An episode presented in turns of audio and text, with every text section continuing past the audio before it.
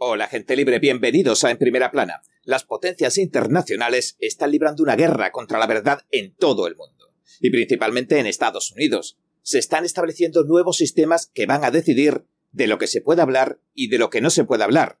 Al menos por el momento, un juez acaba de ponerle fin a una campaña de censura de las agencias gubernamentales. Por otra parte, la Unión Europea está visitando a empresas estadounidenses de redes sociales para tratar de coaccionarlas y que censuren a sus usuarios de acuerdo a las leyes extranjeras, pese a hallarse en suelo estadounidense. Pero incluso más allá de estas batallas por la verdad y por quién define lo que es la verdad, acaba de aparecer en el horizonte un sistema que dentro de poco podría crear las normas de la censura mundial. Y ahora entremos en materia.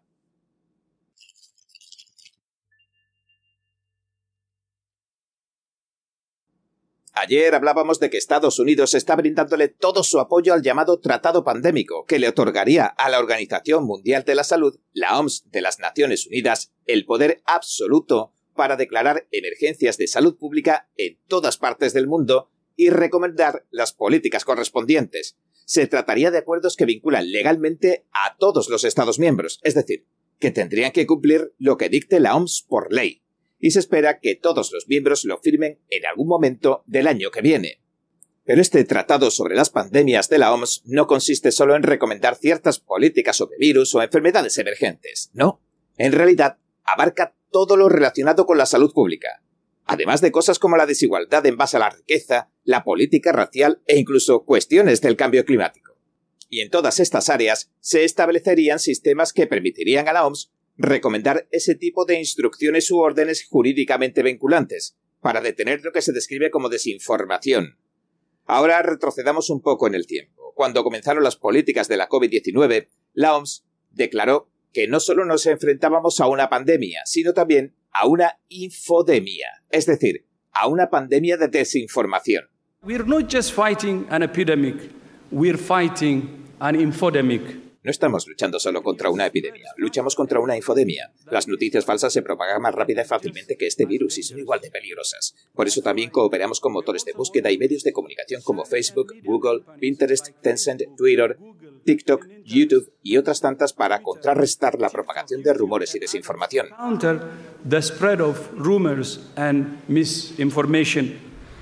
Pero hay un punto importante en esta infodemia, y es que no se trata solo de información falsa, sino que también existía el problema de exceso de información. De hecho, aquí está el vídeo oficial de la OMS en el que explican por qué razón tenemos que protegernos de esta infodemia.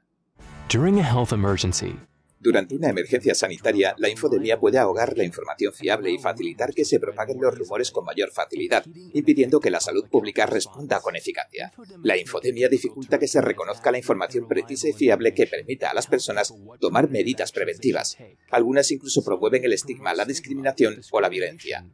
Todos jugamos un papel importante a la hora de compartir información fidedigna y reducir la desinformación. ¿Y cómo se les ocurrió solucionar esta supuesta infodemia? Pues lanzando una campaña de censura masiva que consistió en suspender a ciertas personas o en enterrar encubiertamente sus publicaciones, una técnica que se conoce como shadow banning. En YouTube, por ejemplo, empezaron a poner alertas de desinformación COVID-19. Los verificadores de hechos del sistema pasaron a la ofensiva. El establishment pasó a la ofensiva y atacó a cualquiera que no siguiera las líneas marcadas.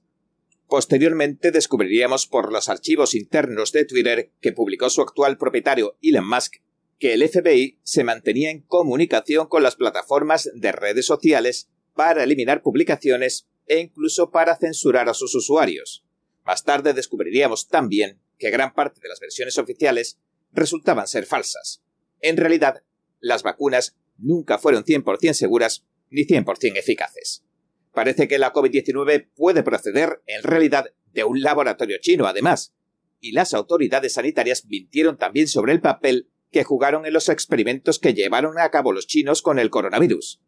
Resultó que las mascarillas tampoco eran eficaces. Los encierros y confinamientos tampoco parecían detener la propagación de los contagios.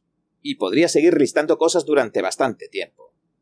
Por el contrario, descubrimos que mucho de lo que decían las personas que habían sido censuradas resultaba ser cierto. E incluso el Epoch Times, que lanzó su propio documental hace tres años sobre los orígenes del virus, fue objeto de censura. Facebook lo prohibió acusándolo de difundir desinformación, aunque ahora se sepa que decía lo correcto. Como decíamos, el programa de censura global de la OMS no trataba de eliminar solo la llamada desinformación, sino que también apuntaba a eliminar el exceso de información. Y digamos que nunca le pusieron fin, al menos técnicamente.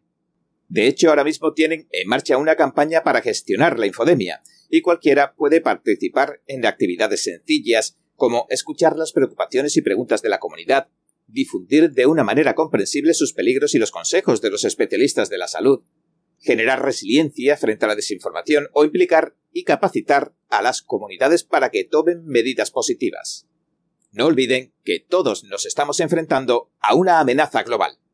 Todos necesitamos confiar en la ciencia y no arriesgarnos a hacer nada que propague, como se dice, la desconfianza en las autoridades sanitarias ni que obstaculice la respuesta de la sanidad pública.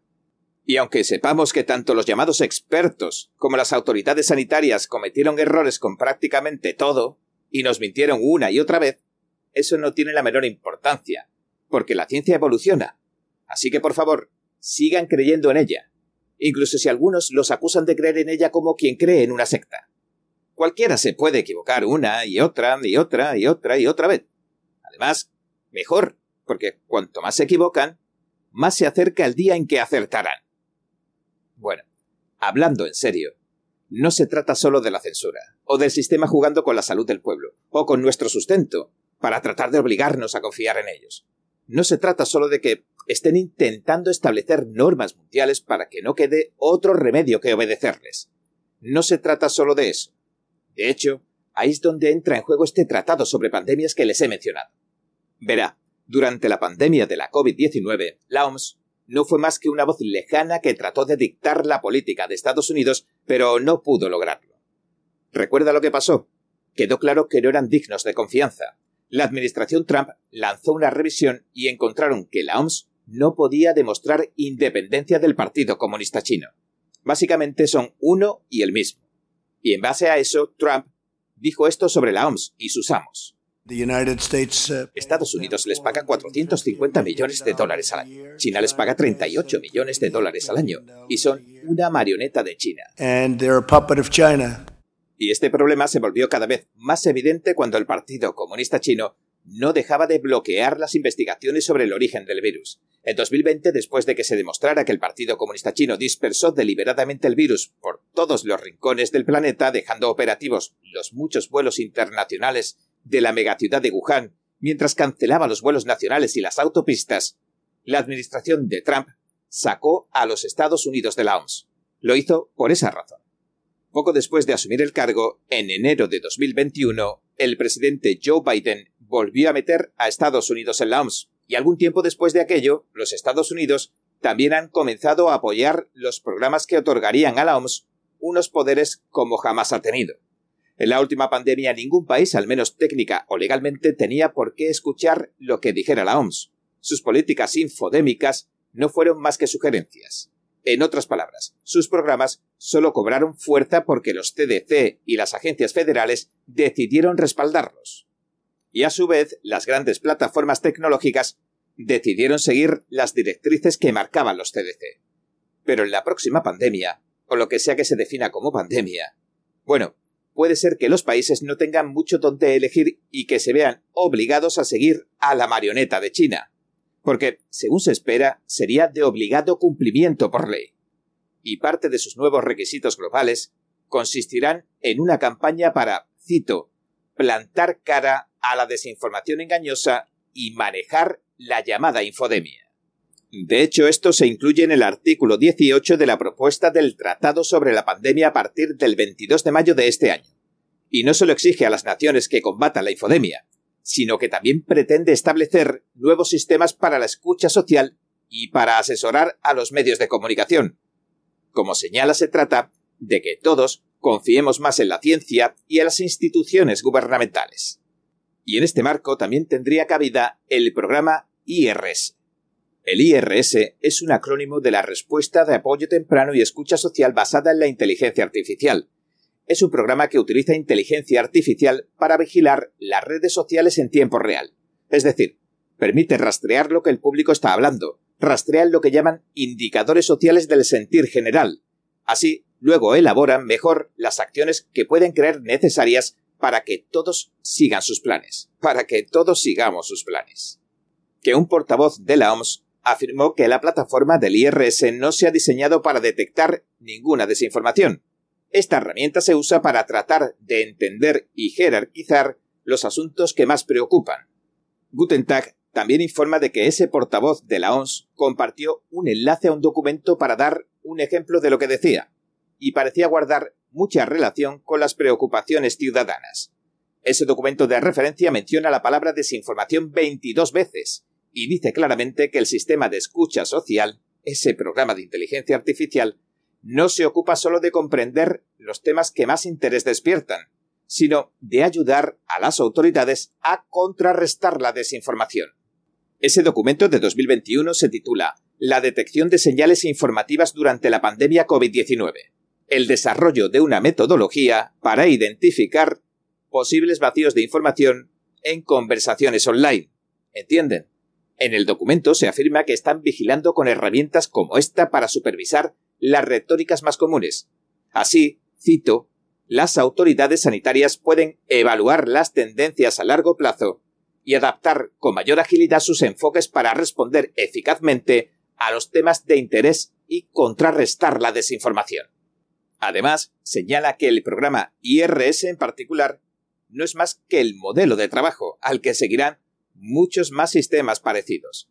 En otras palabras, este es solo el primer paso de lo que se espera que sea una larga caminata. En resumidas cuentas, estamos hablando de que planean censurar, censurar y luego volver a censurar. Ya veremos en qué acaba todo esto porque la última palabra ni la tiene ni nunca la ha tenido el hombre. Bueno, este ha sido nuestro episodio de hoy. Gracias por sintonizarnos. Si le gusta nuestro programa, por favor, no olvide darle a me gusta, suscribirse y compartir este vídeo con sus amigos y su familia, porque todo el mundo merece conocer los hechos. Una vez más, gracias por ver en primera plana. Nos vemos mañana. Cada minuto que pasa, el mundo está cambiando vertiginosamente. NTD Noticias le trae información objetiva, veraz y sin agendas ocultas. Infórmese de los acontecimientos que impactan a Estados Unidos, Latinoamérica y el mundo, con los mejores análisis de expertos e informes especiales. NTD Noticias, periodismo independiente con los temas más relevantes que muchos medios no se atreven a reportar. Síganos en Epoch TV y el canal NTD en español, en Newmaker